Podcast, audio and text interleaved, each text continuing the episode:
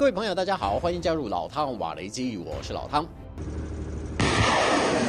就在哈马斯发动军事等级的奇袭之后，以色列立刻采取铺天盖地式的报复行动，几乎将哈马斯的据点夷为平地。这是以巴双方近年来爆发规模最大也最为血腥的一次兵戎相见。以巴之间有说不尽道不清的深仇大恨，但是并不代表两方最高领导已经对和平彻底失望。因为三十年前的一场历史性协议，曾经为这个充满烟硝味的地区带来一丝和平曙光，并且在当时的美国总统克林顿。见证下，以巴两位领导人留下了象征和解的历史遗物。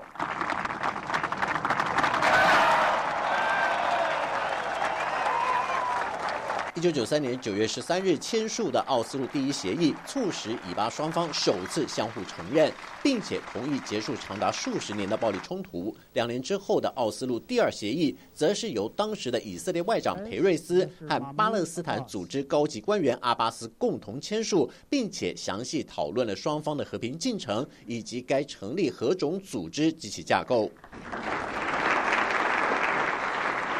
以巴签署奥斯陆协议，也为阿拉法特、拉宾和裴瑞斯获得诺贝尔和平奖的肯定。但是这项协议却没有实现双方对和平的高度期待，反而成为巴勒斯坦人苦难的开始。曾经是巴解组织奥斯陆协议代表团成员之一的阿什拉维就说，协议内容本身具有非常明显的倾斜。从某种意义上来说，它让以色列在扮演占领国的角色上获得更大的自由，能够继续扩大屯垦区，并且为犹太定居者制定更加有利的种族隔离政策，拆除原先属于巴勒斯坦人的房屋，同时窃取巴勒斯坦人的土地和资源，借以实现和巩固以色列对这些地区的永久占领。The whole rationale of devolution of occupation and evolution of statehood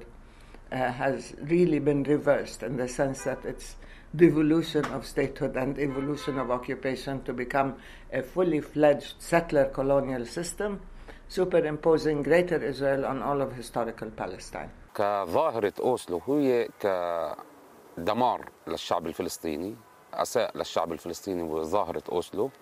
الشعب الفلسطيني قبل أوسلو كنا نتمتع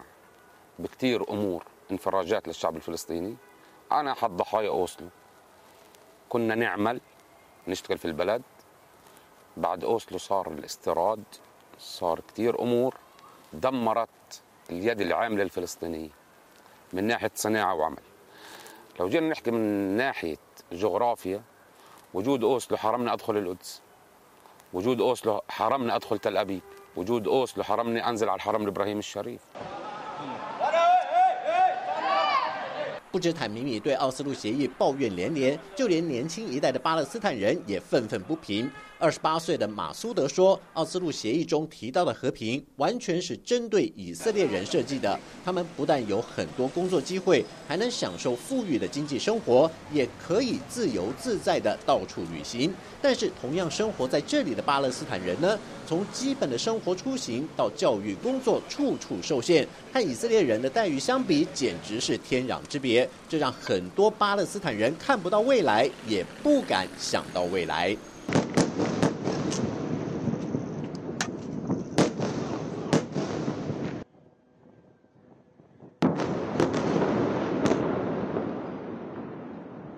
既然奥斯陆协议带来的是以色列更加名正言顺的扩张，那么发动自杀式攻击而受到瞩目的哈马斯就有了要为巴勒斯坦人争取正义的借口，来凸显由阿巴斯领导的巴勒斯坦自治政府到底有多么软弱无能。但是哈马斯为什么要这么做？华盛顿中东政策研究所学者莱维特分析，哈马斯的目的有两个：一是哈马斯本来就不相信奥斯陆协议会为巴勒斯坦人带来公平；其次。是哈马斯的存在，就是为了毁灭以色列。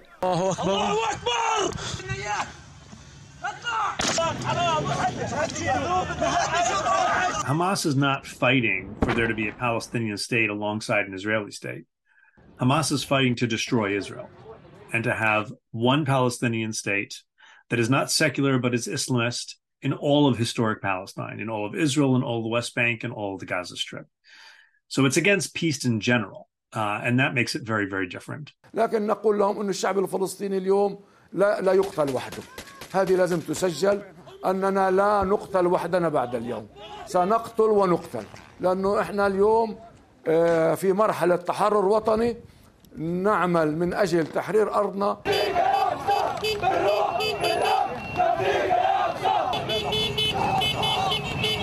哈马斯的袭击行动不但得到真主党的支持，就连伊斯兰圣战组织也举行集会声援，宣称哈马斯是打击犹太复国主义的反抗团体，也是支持伊斯兰圣战运动的一支力量。同时警告以色列在加萨采取的军事报复将会扩大所有加萨民众的仇恨，每一个加萨百姓都会团结在枪杆子背后，誓死效忠抵抗运动。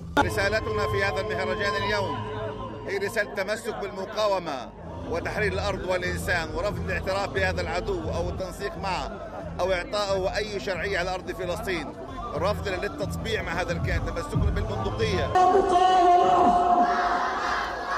相较于伊斯兰各个武装派系的义愤填膺，以色列方面则是继续对加萨走廊展开大规模攻击，从人口稠密的住宅区到濒临地中海的港口，全都笼罩在以色列炮火的覆盖范围之内。尽管军方宣称复仇行动是针对哈马斯在当地的据点，并且已经要求北部一百一十万居民撤离，但是从国际媒体拍摄到的画面来看，似乎和以色列的说法有所出入。根据加萨卫生部发言人阿奇的表示，以军的毁灭式报复攻击已经造成近一万一千人死伤，其中有四分之一还是孩童。阿奇德痛批以色列的大规模空袭根本是一种变相的种族清洗，因为无辜的巴勒斯坦百姓并不等于都是哈马斯成员。